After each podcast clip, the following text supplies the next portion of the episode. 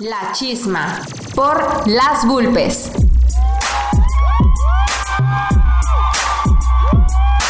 ¿Quién va a detenerte? ¿La muerte, la edad o la idea? idea, idea. ¿Quién va a detenerte?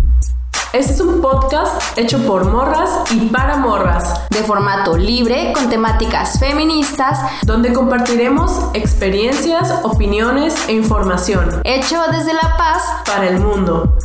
Acompáñanos a la chisma. Buenas tardes, noches, días, dependiendo de la hora a la que nos estén escuchando. El día de hoy estamos en la episodia número 15. Eh, estamos en nuestra segunda temporada. Es el segundo año, empieza el segundo año de, de la chisma. Bueno, ya cumplimos un año y está en transcurso el segundo año de la chisma. Estamos muy emocionadas de poder estar de nuevo aquí con ustedes. Y pues el día de hoy el chisme va a estar muy bueno porque es un tema, pues la verdad, eh, muy interesante y muy, pues pertinente a la condición que está viviendo Baja California Sur. Y el tema del día de hoy es la violencia de género en Baja California Sur. Mi nombre es Daniela, yo soy parte de las Bulpes y el día de hoy está conmigo mi compañera Victoria Palacios. Hola, ¿qué tal a todas las Vulpes? Dani, pues estamos aquí en un episodio más, en La Chisma, con pues una episodio con un tema bastante interesante que les vamos a ir desglosando y que se ha visto bastante últimamente en las noticias y que vamos a ir comentando, comentando, perdón. y pues es- me hace muy feliz que estén de nuevo escuchándonos y pueden compartir y quieren participar, ya saben, están totalmente invitadas. La episodio del día de hoy, pues la le pusimos violencia de género en Baja California Sur. Pues hemos hablado de diferentes tipos de violencia, de violencia eh, digital. Hemos hablado, pues, un poco sobre la violencia o la violación a los derechos sexuales y reproductivos de las mujeres, pero nunca habíamos hablado como tal así de la violencia de género en Baja California Sur. Y pues el día de hoy la idea es hablar un poquito, pues, de todos los, no de todos particularmente, pero de manera general, de los delitos que se presentan aquí en, en Baja California Sur de violencia hacia las mujeres, los diferentes tipos de violencia que existen y que se expresan en esta sociedad, hablar un poquito acerca de pues de la legislación, de los protocolos, algunas cosas pendientes que hay en las legislaciones para la protección de las mujeres o bueno, para que las mujeres vivan una vida libre de violencia. Y también vamos a hablar un poquito pues cómo difiere todo esto de la realidad, algunos datos de esta violencia y eh, cómo estamos en, en materia de justicia para concluir con las manifestaciones que se han hecho pues principalmente en pandemia y con especial énfasis en las más recientes que se hicieron aquí en La Paz con motivo de la visita del presidente de la República. Todas estas manifestaciones con la intención de de visibilizar la violencia de género y también pues de pedir justicia por, por las víctimas, ¿no? Y pues, ¿qué te parece, eh, Victoria, si eh, hablamos un poquito sobre la legislación actual que hay en, en el Estado? Pues en el Estado, eh, no sé tú si ubiques algunas instituciones o algunas leyes eh, de las que hemos hablado tal vez en las episodios eh, que tengan como interés pues eh, castigar o prevenir la violencia hacia las mujeres. Pues la que he escuchado más aquí dentro del estado es este, la ley como de, de género, paridad, no sé, políticamente hablando, como que la no discriminación en los espacios laborales y la no violencia hacia la mujer, ¿no? Pero que siento que es más intrafamiliar, no tan especificada hacia el género. Así es, hemos visto también anteriormente lo de la violencia digital, pero bueno, una, Así es, así es. digamos como que la madre así de todas las leyes que tienen que ver con eh, violencia hacia las mujeres o violencia de género, pues es la ley de acceso de las mujeres a una vida libre de violencia que pues la Ah, tenemos aquí en Baja California Sur y de ella se desprenden toda, prácticamente todas las que mencionaste Vicky, o sea, la violencia en, en esa ley se tipifica la violencia así como pues la laboral, viene cuál es la sexual y tipificados porque Ah. pues como sabemos es importante que en la ley quede así tal cual, ¿no? Eh, cuando eh, se está incurriendo en cada uno de estos tipos de violencia, porque si se les pasa una palabra o lo que sea, pues ya buscan la forma, ¿no? De que no se tipifique como tal. Entonces en la ley de acceso ahí está como el decálogo de todas las violencias hacia las mujeres y pues sí estaría súper chido que todas las conociéramos para identificarlo, ¿no? Cuando sucede y también existen, pues yo creo que muchos de nosotros ya hemos escuchado sobre el Instituto Sudcaliforniano de las Mujeres, el famoso IS Mujeres, y también pues eh, tenemos un Instituto Municipal de las Mujeres, ¿no? Que en estos, pues se les da atención a mujeres que, eh, o asesoría jurídica, atención psicológica de mujeres víctimas, ¿no? De, de estas violencias y supuestamente la prevención, pero... El asesoramiento, ¿no? De alguna forma como a veces pasa con otro tipo de, de cuestiones, ¿no? Como el alimento, el DIF o demás que también existen. Como que no están tan especializadas, creo, ¿no? Así como que es. de forma general. Incluso el Instituto de la Sudcaliforniana de las Mujeres también tiene un área como para dar créditos a mujeres emprendedoras, así, ¿no? Porque tratan como de ser lo más integral posible, pero eh, a pesar de que contamos así con un montón de instituciones y un montón de, de cosas, que la neta Baja California Sur está como muy a la vanguardia, pues sabemos que la realidad a veces es como muy, muy, muy diferente, ¿no? El instituto se puede dedicar a la erradicación y prevención de la violencia contra las mujeres, pero pues la violencia eh, a veces no es atendida de la forma que nos gustaría, ni tampoco pues se erradica, ¿no? A veces incluso estos institutos reproducen la violencia, ¿no? Revictimizan, etcétera. Entonces, pues también las mujeres de aquí en el estado, pues no sé qué porcentaje, porque pues sería imposible saberlo, pero muchas no saben ni siquiera que estos institutos existen, ¿no? O sea, la, eh, en esas áreas, colonias bien alejadas de la ciudad, pues a veces ni siquiera llegan toda esa información ni esos programas que existen, ¿no? Existen y esas mujeres viven la violencia todos los días, como yo creo cualquiera de nosotras la ha vivido, ¿no? Desde que estamos niñas, adolescentes, jóvenes y adultas, ¿no? La vivimos todos los días, a pesar de que estos institutos, a pesar de que estas leyes existen.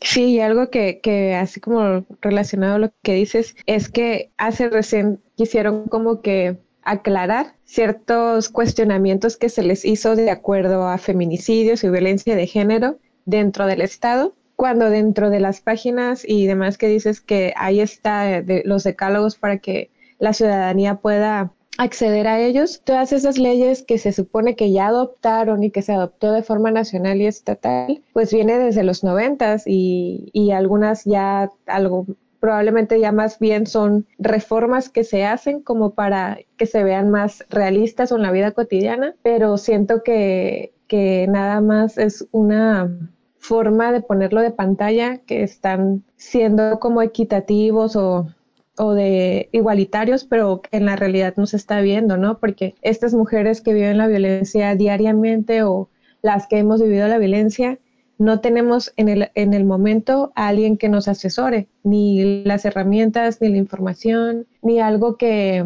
que sepamos identificar, ni siquiera desde la educación pública. O sea, tú, Dani, y no me dejarás mentir, la educación sexual, cuando comienza en la educación pública, sí se hace como que mucho morbo de ella y no se toma de la mejor manera. Y pues acontece que pasa en muchos delitos dentro de esos espacios que no se saben identificar a tiempo, ¿no? Pero aparte, eh, ¿sabes? Me recuerda como al discurso del gobernador que me llamó mucho la atención, que dijo, aquí en Baja California Sur valoramos a las mujeres, les tendemos la mano, dice él, ¿no? Y es eso, pues, es un discurso nada más. En el discurso dicen que están erradicando, que están atendiendo a las mujeres, que están alcanzando a todas las mujeres en el estado, llevándoles esta información, pero en la realidad, pues nos topamos con mujeres que van al instituto y no les saben orientar cuál es el delito por el cual tienen que denunciar la violencia que están viviendo o a veces pues las revictimizan, ¿no? Les dicen que les están quitando el tiempo a ellos, que podrían estar dedicando a hacer otras cosas y cuando salen a dar entrevistas pues dicen otra cosa, ¿no? Muy diferente a la realidad y pues eso es lo que tenemos que visibilizar cada vez más, ¿no? Impresionar para que realmente estos funcionarios hagan su trabajo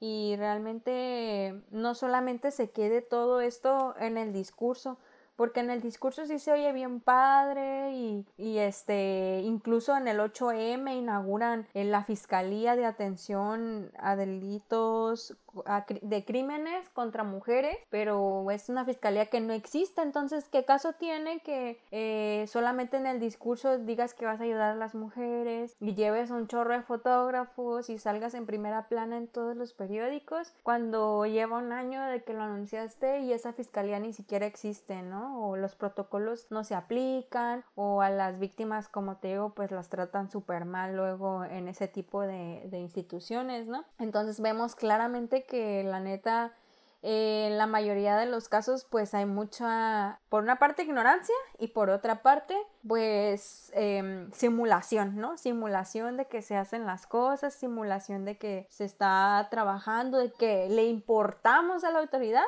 pero pues en los actos vemos la indiferencia, la cara de de las autoridades diciendo que son pocos feminicidios o la cara de la autoridad diciendo que este que él no tiene por qué conocer todos los casos y tratando súper feo la verdad. Hoy no me da horror ver esos videos no donde la autoridad evidencia esa indolencia y esa eh, falta de sensibilidad y de empatía ante las víctimas indirectas de feminicidio. Pero bueno creo que eso lo vamos a ir hablando como más adelantito. Sí, y pues es que todo está relacionado, ¿no? Es como que de repente... Difícil de separar. Muy difícil separar el, el, hecho de que está dentro de, del protocolo, está marcado institucionalmente. Creo que ya lo habíamos mencionado antes, ¿no? Nuestra constitución es una de las más ejemplares, yo creo, y que si se cumpliera el pie de la letra, wow, ¿no? Seríamos una gran nación, pero realmente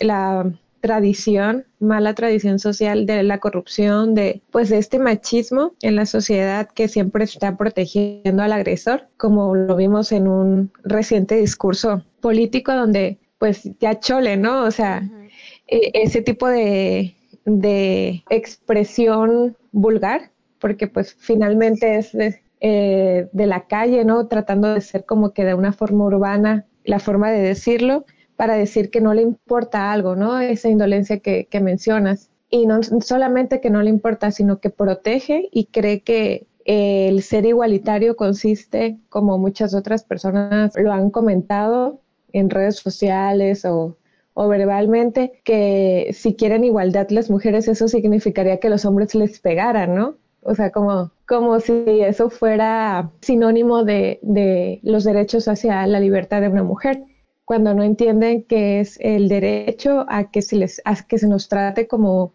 seres humanos, no como objetos, no como objetos de placer, no como objetos de mantenimiento, no como objetos de servicio.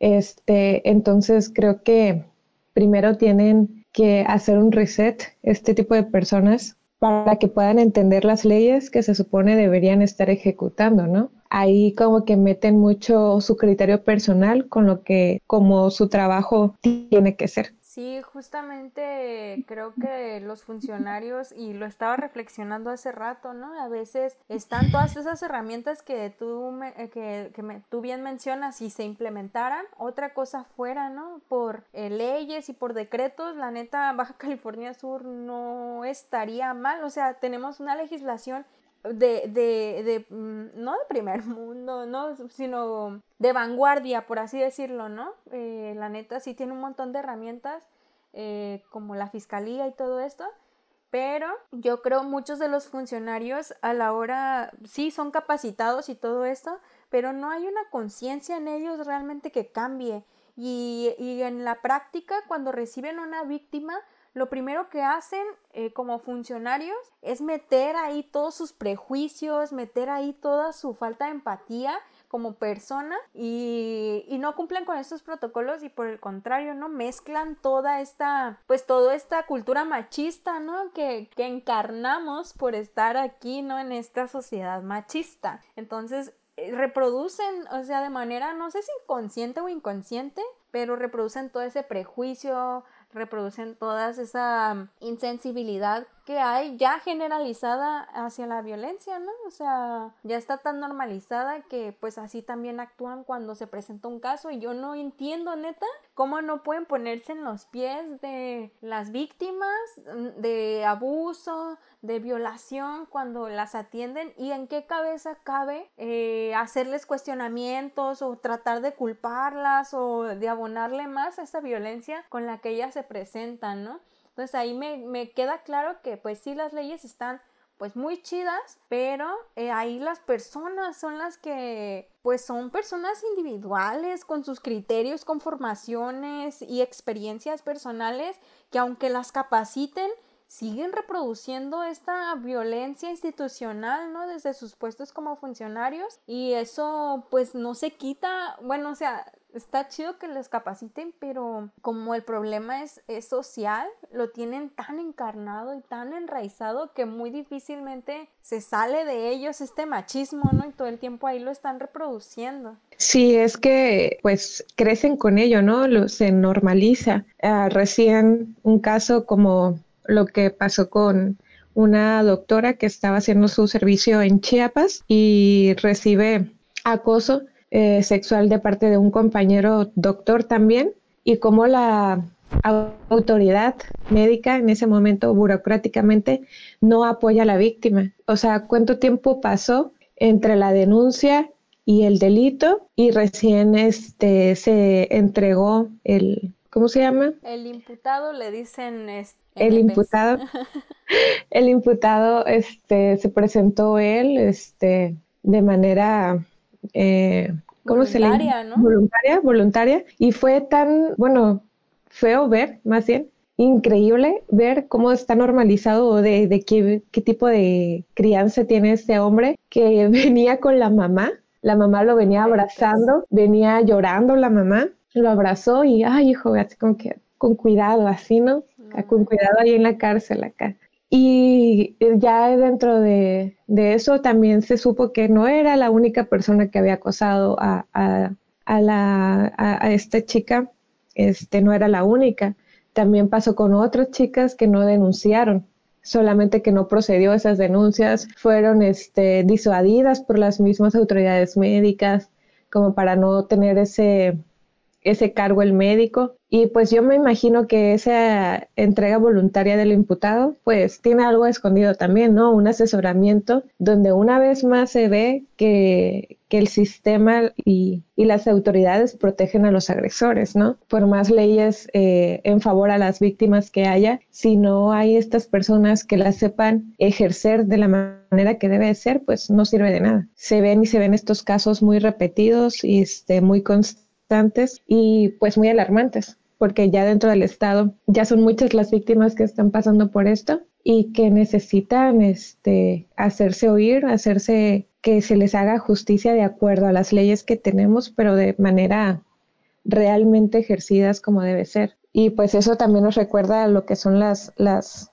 las que están pendientes, ¿no? Las leyes pendientes. Sí, este, nada más abonando, ¿no? La, la sociedad, tanto las autoridades que son resultado de la sociedad, pues siempre se ponen del lado del, del, del, agresor, ¿no? Y rara vez se ponen del lado de la víctima y todo el tiempo cuestionan a, la, a las víctimas, ¿no? Que sí, porque andaban acá, que, que por cualquier cosa que hicieran le buscan y, y, lo explotan y de tal forma que siempre buscan que la culpa eh, recaiga en la, en la víctima, ¿no? Todo el tiempo y por eso es tan importante como el movimiento ahorita de presidente rompa el pacto, ¿no? O sociedad, rompe el pacto patriarcal también tú, ¿no? Deja de poner tus ojos siempre en la víctima, deja de encubrir agresores todo el tiempo, ¿no? Y, y, y, por primera vez y de ahora en adelante ponte de primero del lado de la víctima, ¿no? Creerle a las víctimas pues es una deuda, ¿no? Que tenemos ahí pendiente todo el tiempo. Y como mencionas, eh, nada más yo quisiera mencionar dos leyes que aquí en el estado faltan, ¿no? Por, por integrarlas en nuestro marco constitucional, que serían pues muy importantes que pudiéramos contar con ellas. Eh, una es la ley Ingrid. Eh, esta ley me da mucha tristeza porque pues surge de manera emblemática por el caso de Ingrid Escamilla. Eh, una mujer víctima de feminicidio en la Ciudad de México que fue prácticamente desollada por su pareja y que las autoridades eh, lo que hicieron fue filtrar imágenes de la escena del crimen. Entonces esta ley pretende castigar este tipo de actos, ¿no? pretende proteger la integridad de las víctimas que ya no se pueden defender, ¿no? Porque incluso después de que se arrebatan la vida, sus derechos siguen derechos humanos siguen siendo violentados, ¿no? Como en este tipo de actos donde incluso la propia autoridad en colusión con los medios de comunicación trabajan con ese tipo de de mecanismos, ¿no? Tomar fotos de la escena del crimen y las filtran a través de los medios de comunicación para abonarle al amarillismo, al morbo y al clickbait, ¿no? Que, es de lo que viven muchas páginas, pero esto se hace a costa de la dignidad y de la vida de personas que no pueden defenderse, ¿no? Y que es muy, ay, no, me, me, parece increíble que se tenga que hacer una ley para eso, ¿no? pero es que es necesaria, porque, por ejemplo, este tipo de, de actividad que, que le pasó a Ingrid, el delito por el que sale, surge la ley Ingrid, es algo que en México y a nivel mundial pues se ha hecho desde que existe el Internet, ¿no? Estas páginas muy populares como Best Gore o la más popular en México que creo ya no funciona, el blog del narco, donde se subía el contenido de las víctimas, eh, donde los mismos delincuentes se subían desde sus servidores, contenido como para mandar mensajes a otro tipo de carteles, cárteles, grupos delincuenciales con los que tuvieran como que esta riña. Antes tal vez no se notaba tanto porque pues no era muy común que las leyes voltearan a ver este tipo de contenido, ¿no? Pero ahora con las redes sociales y la viralización de, de las imágenes, es mucho más rápido el impacto que puede crear en muchísimas personas. Y es algo que pues obviamente no se tiene que tomar a la ligera, porque antes las personas que accedían a este contenido, ¿no? Pues tenían más fácil, tenían, tenían fácil más de, de 14, 12 años, ¿no? Como para agarrar un ordenador o algo así. Y ahora, pues hasta desde un niño, un bebé, una niña, lo que sea, puede ver este contenido e imagínate el impacto. Si para nosotras, Dani, fue horrible, e impactante ver esto, a mí me provocó mucho dolor ese tiempo cuando se filtraron esas imágenes y, qué bueno que, despidieron, creo que habían despedido a la persona que filtró esta información, no estoy muy segura, creo que había visto algo así y, pues qué bueno que se pueda hacer, que se pueda hacer algo bueno de, algo tan terrible, ¿no? Al menos es algo de lo mucho que se le debe a las víctimas y lo que se nos debe a todas las mujeres, ¿no? Y a las mujeres que, que están en el futuro, que todavía no, no llegan a hacerlo todavía, pero que tengan un, un futuro en el que puedan estar no vulnerables a este tipo de lucración, ¿no? Sí, el sentido de estas leyes, pues eh, el mensaje creo es, por ejemplo, en el caso de Ingrid Escamilla, pues es obvio que ella sea la última, ¿no? Que viva este tipo de revictimización tan horrible, tan atroz, la neta. Y sabemos que con la ley Ingrid, pues no va a parar, pero por lo menos los agresores saben que, pues, corren el riesgo de ser procesados por este delito, ¿no? Que también se me olvidó mencionar, no solo son los policías, sino pues también pueden ser los bomberos, pueden ser otras fuerzas, ¿no? Que atienden ese día. Eh, también este personal de ambulancia y todo esto, ¿no? Que también filtran ese tipo de imágenes pero también personas que están en la, en la escena del crimen, ¿no? En general, puede ser cualquier persona, no solamente las autoridades, cualquier persona que filtre este tipo de, de imágenes. Y aquí en Baja California Sur ha habido casos, ¿no? Y pues que no han procedido porque no existe esta ley. Y también otra ley pendiente es la tipificación del acoso callejero, ¿no? Que también pues la vivimos todas, pero realmente si vas al, al centro de justicia para mujeres a querer denunciar acoso callejero, pues no existe como tal en la ley. Ya hubo un caso hace mucho de una compañera que fue este, perseguida aquí en La Paz y yo creo que muchas y casi todos los días ha de haber por lo menos un caso, por lo menos, creo, que son muchos más. Este, una chava fue perseguida por un carro hasta la entrada de su casa, ¿no? Y eso es acoso callejero, ¿no? Que, que tú no puedas caminar de manera tranquila por la vía pública y alguien más esté pues intentando acercarse a ti o es molestarte, ¿no? E incluso, pues, no solamente son los piropos, ¿no? es también el hecho de perseguirte, de eh, decirte cualquier otra palabra, ¿no? Que no sea precisamente piropos, sin que tú, pues, lo, lo estés dando el consentimiento, ¿no? Y pues también está pendiente esa del, del acoso callejero y prácticamente son dos leyes que yo veo actualmente que eh, pues no existe un marco legal para atenderlas. Son dos tipos de violencia que, que existen pero que no han sido tipificadas en, en, nuestras leyes aquí en Baja California Sur. Sí, y también hablando pues respecto a, a lo que mencionas de las leyes pendientes en el caso de, de, la tipificación de acoso callejero, yo creo que igual, ¿no? Es algo que, que nos sorprende bastante que hasta ahora se esté tomando en cuenta cuando de los datos que se van a mencionar ahorita, pues muchos están relacionados de esas llamadas con estar en la calle y recibir una agresión que tiene que ver con el acoso callejero, ¿no? Donde te persiguen, eh, donde te agreden.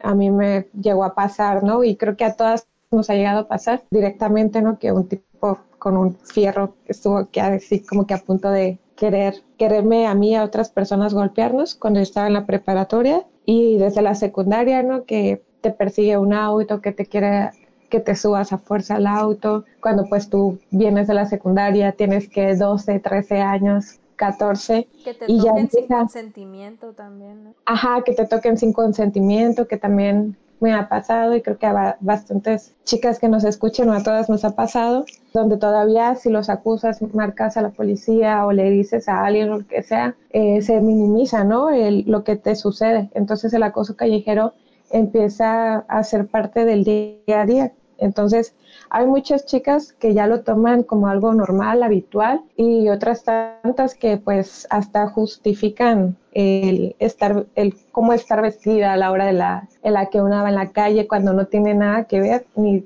ni tiene que estar relacionada con una agresión. Una agresión sucede porque pues el delincuente está ahí, ¿no? Es el agresor el que está ahí y el que no debería estar ahí. Entonces, pues de, de los datos, la verdad me sorprenden todos y todos son del año 2020, ¿verdad? Sí, todos son del año 2020 y son datos que saqué del Secretariado Ejecutivo del Sistema Nacional de Seguridad Pública. Pues es un, son datos abiertos y estas bases de datos pues se llenan con los reportes que la Procuraduría de Justicia de aquí del Estado envía al Secretariado Nacional para, para el llenado justamente de todas estas bases. Oye, Vicky, yo nada más quisiera agregar de lo anterior que pues eh, yo creo que hemos visto como videos me tocó ver un video recientemente de una chava que pues la toca un tipo, ¿no? Ella anda corriendo en un parque y un tipo la toca sin su consentimiento y pues eso es acoso, ¿no? O sea, nadie tiene el derecho de, tocarte, ni de seguirte, ni de decirte nada en la vía pública, ¿no? Y esta este violación debería llamarse, ¿no? Porque ya está viendo como un tocamiento a tu cuerpo. Esa es otra, o sea, aparte, como bien dices, los delitos no, no son como que un delito solo, nada más aislado y ya, sino que por lo regular a ese delito lo anteceden o está, pues se presenta acompañado de varios delitos, ¿no? O sea, te acosan a la persona que, que, por ejemplo, es víctima de abuso sexual, por lo regular, pues hubo acoso previo, como en el caso de la enfermera que mencionabas, pues hubo también eh, ahí acoso previo, ¿no? Después, eh, probablemente violación hasta la forma más extrema de violencia que es el feminicidio.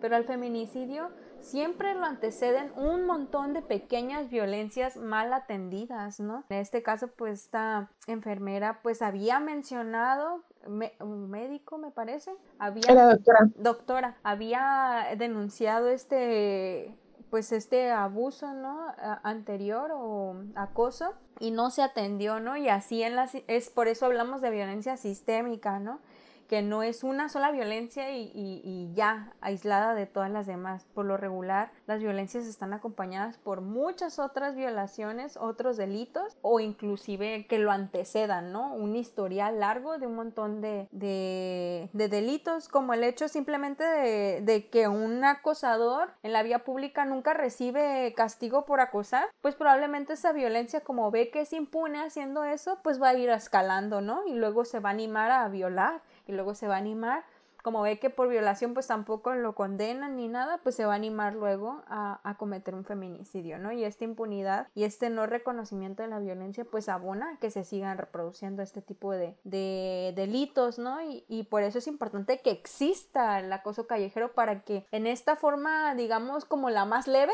de violencia, por así decirla, ¿no? Que no es para nada leve y no es por minimizar la experiencia, pero digamos en el eh, violentómetro este que siempre nos presentan, ¿no? De por lo regular primero está el acoso o las burlas o los chistes eh, acerca de las mujeres en comparación con el feminicidio que es la forma más extrema pues es importante que estas aunque sean consideradas de las violencias más leves pues sean castigadas y consideradas para que no escalen precisamente en ese violentómetro y no se llegue hasta el feminicidio no que como mencioné es la forma más extrema Así es, y qué tan normalizado está en el sistema es que pues muchos de ellos hasta se postulan, ¿no? Para cargos de públicos e incluso pues dan discursos este, y, forman parte, ¿no? De, de, de jefaturas, de jerarquías muy altas y que van reproduciendo esto. Entonces, imagínate para los demás hombres qué tipo de ejemplo es esto, ¿no? Entonces, ellos reproducen esto a escalas más pequeñas o las mismas escalas y no reciben ningún castigo. Está el caso Tiffany, que lleva bastante tiempo. Eh, como lo vimos aquí en, Baja California Sur, este, donde aparte se trata de disuadir a la víctima siempre, ¿no? A pesar de que existen ahí las leyes, trata la misma las mismas personas que ejecutan estas leyes tratan de, disuadir a las víctimas para empezar, para no este, llevar a cabo estas reformas, estas leyes que existen para proteger a las víctimas. Entonces, además, se va normalizando dentro de los medios. Si no hacemos un análisis correspondiente a cada a los medios que tenemos, tanto en el estado como a nivel nacional, pues más se va a normalizar y más la gente va a tomar esto como si fuera algo habitual y, y pues se, se hace mucho más risible a veces el activismo que hacen muchas familias, muchas feministas para que se protejan y se ejerzan correctamente estas, estas reformas y estas leyes. Y se nota dentro de las redes sociales y se nota dentro de los medios y se nota dentro de la sociedad y el hábito normal, ¿no? El estar platicando y el estar escuchando cómo se expresan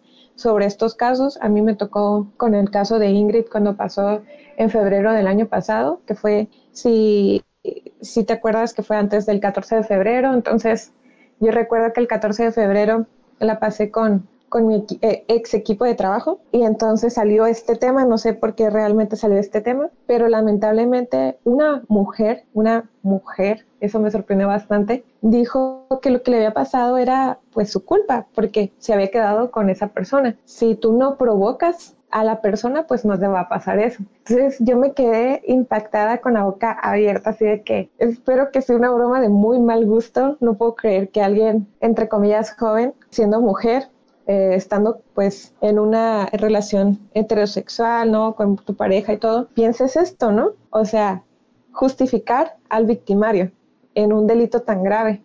Y recuerdo que pues otra persona de las que estaba ahí, otra, otra muchacha, que ella ya había pasado un evento de violencia en el pasado, que había tenido una relación muy tormentosa, de mucha violencia este, física, verbal y demás, obviamente se sintió afectada. Imagínate cómo te vas a sentir si, si no tiene tanto también que saliste de una relación así y que todavía sientas esa mirada de juicio de las demás personas y de personas que son tan cercanas también a ti y de personas que son de tu mismo género, ¿no? Entonces, ¿cómo ahora vas a tener la valentía como víctima de ir y hacer todo lo que es el tratamiento legal, el, proceso legal? Entonces, las víctimas pasan por muchos delitos antes, en el momento del gran delito o lo que sería lo peor, entre comillas, que le puede pasar a la víctima, porque después viene el tormento de, querer que se te haga justicia, algo que debería ser protegido y no vulnerado desde el inicio, ¿no? Desde que la víctima se atreve a denunciarlo, porque ya está haciendo bastante desde ese momento, porque ya pasó el proceso de ese juicio social que siempre hay, dentro de las mismas personas, dentro de las mismas personas que te rodean, que se supone que te deben apoyar. Sí, justo regresamos al tema de este respaldo social que tenemos que darle a las víctimas, ¿no? Y de no seguir abonando a la normalización y al encubrimiento de violadores, de feminicidas, de abusadores sexuales y violentadores en general, ¿no? Como curiosamente está sucediendo con el caso, pues, o sea, yo no entiendo cómo encubres a un, un feminicida, ¿no? Como sucede en los recientes casos en Cabo que la familia pues encubre estos feminicidas y se, siempre se ponen del lado de, de, de los agresores, ¿no? Incluso si ni siquiera es su familia. Pero bueno, eh, vamos a hablar así súper brevemente algunos datos que se presentaron el año pasado. Pues en el secretariado eh, supuestamente se registraron cuatro feminicidios el año pasado. Sin embargo, la Procuraduría General de Justicia dice que fueron cinco, pero pues no se refleja en los datos del secretariado un feminicidio y solo aparecen cuatro. Hay cuatro no mentira, hay 18 eh, homicidios eh, de mujeres que entre dolosos y culposos, que de esos 18 feminicidios, 18 eh, homicidios, perdón, no sabemos cuántos realmente hayan sido feminicidios porque como pues nos hemos dado cuenta no se están tipificando de manera correcta. De acuerdo con el protocolo pues todas las muertes violentas de las mujeres aquí en el estado deben de ser clasificadas como feminicidios, deben de agotar las líneas de investigación de feminicidios y después que se agotaron esas líneas de investigación, o sea que se descartó que era feminicidios, ahora sí se reclasifican como homicidios. Sin embargo, aquí pues lo hacen al revés, por lo tanto, pues el año pasado se presentaron 18 casos de homicidios en los que las víctimas fueron mujeres. También hubo 723 víctimas de lesiones, mujeres que fueron lesionadas, de las cuales 619 pues fueron dolosas, es decir, hubo alevosía y ventaja. Hubo 33 casos de corrupción de menores, esto es cuando obligan a menores o a personas que no tienen conciencia, ¿no? del bien y del mal, las obligan a cometer delitos, ¿no? Los fuerzan a cometer delitos. Hubo 33 casos de estos y dos casos eh, de dos mujeres víctimas de trata de personas. Y aquí pues eh, los datos que mencioné pues son de mujeres en general y eh, los siguientes datos son de hombres y mujeres, no están desagregados por, por sexo, perdón. Y hubo 2.490 delitos de violencia familiar y hubo 229 casos de violaciones aquí en el estado y pues estos datos son súper alarmantes, o sea, en violencia familiar está horrible el estado y pues violación no se diga, o sea, 229 personas víctimas de violación es alarmante, la verdad. Y luego la violencia familiar eh, pues engloba mucho tipo de violencia, ¿no? Uno sabe que en el núcleo a veces se protegen eh, miembros de la familia y a veces nada más se llega como que a este tipo de, de acusaciones muy leves por temor de la, de la misma víctima como que a ser más castigada o, a no ser atendida como debe ser. Y otra cosa que, que sí me sorprende bastante, a pesar de que ahí mismo dentro de la página del gobierno está que se prevén eh, bastantes eh, aspectos de cuestión de derecho igualitario, de análisis de la violencia de género, no se haga esta separación en las estadísticas, ¿no? Que es muy importante y que deberían llevar ese control. Y se ve como que algo muy hecho de manera simple y que no debería corresponder a un gobierno, eh, pues del tamaño que se presume en los discursos, ¿no? O sea, ¿para qué presumen que estamos en primeros lugares en no violencia, en que esté todo pacífico o que bajó niveles de violencia cuando la verdadera realidad es que no los están atendiendo como debe ser, como que no están haciendo su, la tarea, ¿no? Bien la chamba bien como debe ser. Y pues obviamente los números a ellos no les va a resultar alarmante. Pero ahora imagínate si se hicieran bien a fondo, cuántos números saldrían, ¿no? Más. Entonces sí es urgente que haya, eh, pues, no solamente la ley, sino que existan las personas con las facultades haciendo su trabajo, ¿no? Haciéndole el trabajo que debería hacer. Sí, Vicky, lo que dices es bien importante. O sea, estas cifras son de carpetas de investigación que se abren por denuncias, ¿no? Eh, fuera de esas carpetas de investigación, pues hay muchos casos que no se denuncian, quizás, pero como bien mencionas, pues sí, tal vez hay casos que incluso, pues no se denuncia la violación, ¿no? Se denuncia o se clasifica como violencia familiar, ¿no? Como algo más leve. Y pues de hecho también eh, yo he identificado que muchos de los intentos de feminicidios, pues son clasificados como violencia familiar. Y no es lo mismo, obviamente que no es lo mismo, ¿no? Si vemos aquí 2.490 casos de violencia familiar, pero pues ¿cuántos de ahí estarán mal tipificados y en realidad eran violación, ¿no? O en la realidad, eh, pues sí representan problemas más profundos como casos de encubrimiento de, alguna violación, ¿no? Que entre familiares, pues, eh, pues los protegen, ¿no? Y este, y pues en el caso de, de, a mí lo que me parece más alarmante, pues son los feminicidios en grado de tentativa que se clasifican de manera incorrecta pues como violencia familiar y la cifra de las cosas que no se denuncian ¿no? y que pues ni siquiera eh, tenemos datos de ella porque a veces las personas no, no tienen la confianza en las autoridades para ir a denunciar o están amenazadas o pues simplemente no conocen ¿no? cómo hacer la denuncia los la información no ha llegado a ellas o no están sensibilizadas en el, tema de la violencia y pues continúan en, esos círculos, ¿no? Reproduciendo esos escenarios y eso es otra cifra enorme que pues jamás vamos a poder tener el dato concreto, ¿no? De, de cuánta violencia es la que estamos viviendo porque pues hay un sinfín de situaciones que se escapan de los datos oficiales. Sí, y de hecho, así como dices, no, no llega la información a, a todas las mujeres, a todas las mujeres y a todas las niñas, niños que, que también deben tenerlo y conocer sus derechos. Por ejemplo, hace poco miré lo que es el protocolo de atención cuando tienes algún tipo de denuncia a lo que es el número de emergencia con respecto a lo mejor a alguna agresión física, sexual y demás. Y me sorprendió bastante porque pues yo como ciudadana he llamado al número de emergencia por en una ocasión porque un tipo se estaba eh, tocando enfrente de mí y pues obviamente eso es acoso. Y luego recién que una persona, igual, un masculino, estaba espiando dentro de, mi casa, por mi casa, como que queriendo verme, no sé, o ver dentro de la casa, que eso también es, pues no sé dentro de qué esté tipificado, pero al marcar, y se supone que deben venir las patrullas, nunca llegan.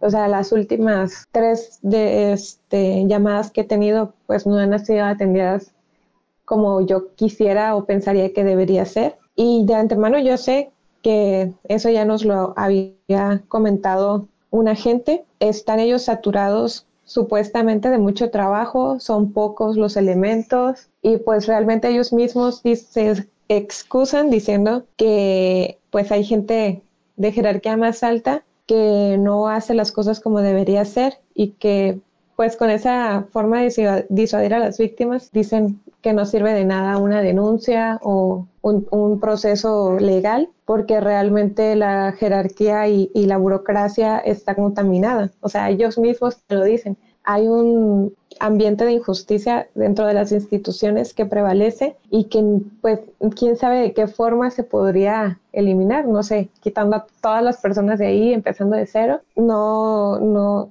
no sé si haya una ley que, que se pueda ah, amparar la ciudadanía para que se pueda hacer esto, pero pues no sé de qué otra forma se podrían mejorar estos sistemas para que funcionen realmente. O si es el sistema el que está mal, no sé. Pues yo creo que, como te digo, o sea, las leyes y todo eso están, pero como te digo, o sea, a veces si tú llegas con este tipo de casos, ¿no? La autoridad ni siquiera sabe bien cuántas eh, violaciones a tu intimidad y a tu persona hay en ese delito, ¿no? Y como no encuentran un delito tal cual que cumpla con las características que tú les dices, pues dicen que no existe, ¿no? Y ahí es donde la autoridad falla. Pero en realidad pues hay muchas violaciones a la intimidad, ¿no? En el caso, por ejemplo, este que tú presentas. Hay muchos otros delitos también en el que hay varios delitos intrincados porque la autoridad no sabe cómo manejar porque son robots tal cual así, ¿no? Y como que eh, colapsan cuando hay más de dos delitos eh, implicados, ¿no?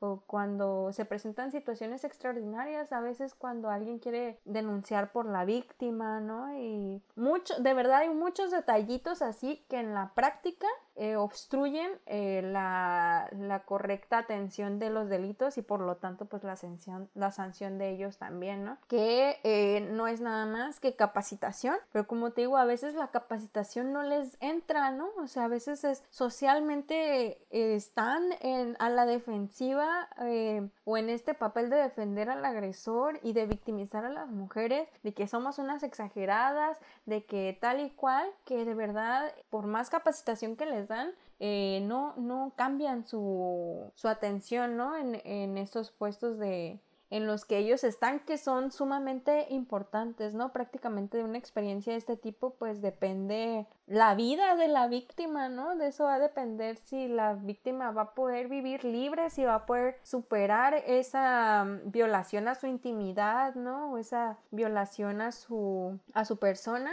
y pues la autoridad incumple en, en eso, ¿no? En garantizar la vida libre a, todas las mujeres, ¿no? Libre de violencia. Y pues eso nos acarrea un buen de, de consecuencias, ¿no? No solamente habíamos hablado que, que, trae consecuencias psicológicas, ¿no? Emocionales, económicas, físicas incluso, ¿no? La ansiedad, la tensión también eh, nos puede provocar eh, un, un incidente de ese tipo, ¿no? Y entonces, pues claramente si estamos viviendo en, si tenemos una ley que se supone que nos garantiza a todas las mujeres que vivamos una vida libre de violencia y no la estamos viviendo, y de verdad la ley es súper clara, pues eh, quiere decir que si son las personas que tienen que poner en la práctica todo eso las que están fallando, ¿no? Y la sociedad en general también, que pues también pone de su parte, ¿no? Para revictimizar a las mujeres. Y bueno, ya se nos ha ido súper rápido porque hemos estado chismeando mucho, Victoria, qué bárbaras. Excelente. Ya, ya llevamos 52 minutos. Oh my God. Y pues no sé qué te parece si le damos un poquito más rápido o si de plano eh, nos dedicamos como un capítulo, a un episodio más dedicado a la violencia feminicida, que creo que es muy extensa también. Y sí, no podríamos hacer una después una recopilación de acontecimientos que han pasado aquí, porque yo creo que no estaría de más la segunda parte de, de este episodio, yo creo, porque sí era necesario, la neta, sí hacer toda esta recapitulación que hicimos anteriormente. Y la violencia feminicida creo que sí merece como su capítulo, ¿no? De mencionar los casos que se han registrado y también pues las víctimas directas e indirectas y un poco sobre las sentencias que se han dado sobre el tema en cuestión de feminicidio particularmente y pues yo creo que lo que podríamos mencionar ahorita son acerca de las manifestaciones ¿no? que se han exigido para que pare la violencia en general hacia las mujeres. Pues yo he identificado que más o menos en el año, bueno, en el año que va han habido por lo menos cinco manifestaciones pidiendo que pare la violencia en general hacia las mujeres. Una fue mm, en San José del Cabo. Creo que la mayoría han sido en San José del Cabo. Una en San José del Cabo el 8 de enero del 2021. La siguiente pues fue en el Centro de Justicia Penal de La Paz el 22 de enero. Después hicieron una manifestación en Guerrero Negro eh, para evidenciar la violencia en cuatro casos emblemáticos allá, que entre ellos está el caso de Aulanis y de Valeria Guzmán, que fue un feminicidio y un intento de feminicidio eh, respectivamente. Y las últimas dos manifestaciones que ha habido, bueno, no es cierto, hubo una más eh, en el Centro de Justicia Penal, primero por Daniela Lino, encabezada por familiares de, de, ella, que fue una víctima de feminicidio en San José del Cabo, eh, pues manifestando dos meses de impunidad, ¿no? De ese caso. Y pues las últimas dos manifestaciones que hubo, una del día ayer y otra el día de hoy por parte de familiares, de víctimas de feminicidio y familiares de personas desaparecidas. Y pues hoy es 21 de febrero, porque creo que este, la episodio sale unos días después, entonces para que más o menos lo, lo, lo, chequen en fechas, este, pues estas, aunque son pocas, yo creo que sí son bastante emblemáticas, Dani, este, son muy importantes. Este, creo que dentro de lo que se permite en la pandemia, han sido bastante notorias y pues además de que se ha utilizado bastante de las redes sociales y creo que eso es algo muy bueno porque al menos en otros estados y dentro del mismo estado se ha visto que, que este tipo de presión, este, tanto ya sea de la manifestación eh, presencial y la virtual en conjunto, pues hacen mucho eco y, realmente hacen que estas personas eh, ejecuten como debe ser su trabajo, ¿no? Que no es algo tan maravilloso este, o súper mágico lo que tienen que hacer, sino nada más hacer su trabajo como debe ser.